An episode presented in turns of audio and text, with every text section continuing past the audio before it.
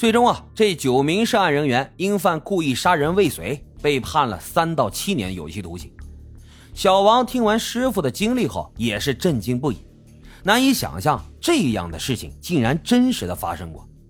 第二天一大早，他便收到了一则新闻：原来在女主播罗小猫死亡后，身体送去火化的过程当中，女主播的家人发现女儿的骨灰盒居然被调包了。被犯罪团伙当做了商品出卖，试图呢配成阴婚，而偷换骨灰的是汶上县殡仪馆火化工人邵某，当地殡葬从业者张某和司机雷某负责寻找买家，运送骨灰。因为离世者是一名年轻的女孩，长得呢又是青春靓丽，这自然是鬼媒婆眼中难得的抢手货，所以雷某开出的价格并不低。如果这一单冥婚可以成功的话，他们光是作为中间商就能挣到七万块钱，见钱眼开的一伙人决定铤而走险。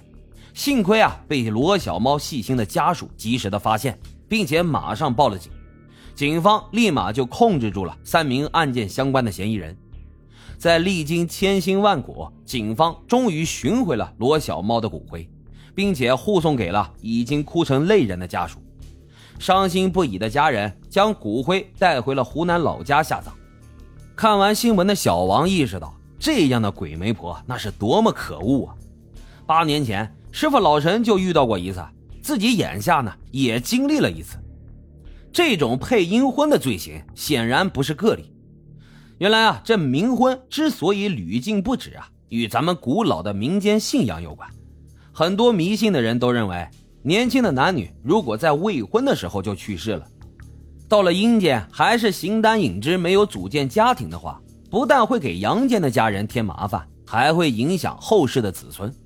所以这亲人呢，都会找来鬼媒婆给他们配冥婚，找个年龄相当的异性死者安葬在一块儿。最初的目的啊，是希望离世的家人能够得到安心，自己的家族也能够长治久安。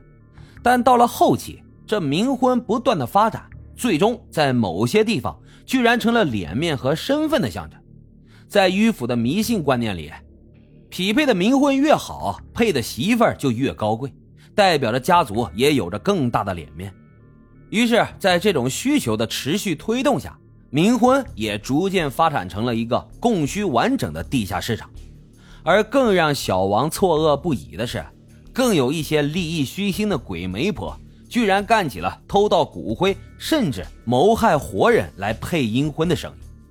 这罗小猫的阴婚事件一经媒体报道，就在网上引起了轩然大波。而有关他离世之前的经历也被人扒了出来。生前被网暴的他，在离世后呢，反而收获了网友截然不同的祝福和善意。像他这样的网红啊，都会遇到这样死不由己的事情。在看不见的地方，这样的罪恶又有多少呢？眼前发生的一切让涉世不深的小王产生了一种深深的无力感，他不由得就叹了一口气。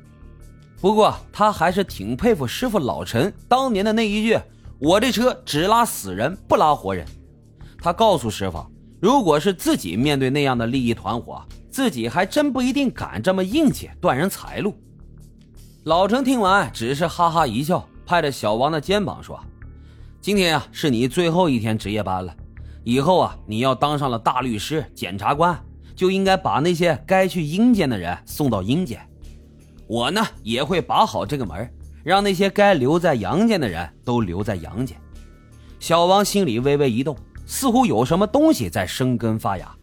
他明白了自己参加司法考试的意义，应该不仅仅是找一个好的差事。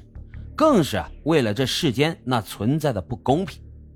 小王拿着手电走在空荡荡的殡仪馆里，看着熟悉的办公区，以往让他毛骨悚然的环境，这离别之际啊，居然有了一种不一样的感觉。他看向窗外，远方黑暗的地平线上似乎有了一丝曙光。好了，今天的案子呢就是这样，感谢收听老白茶馆。欢迎大伙在评论区积极的留言、订阅、点赞与打赏，咱们下期再会。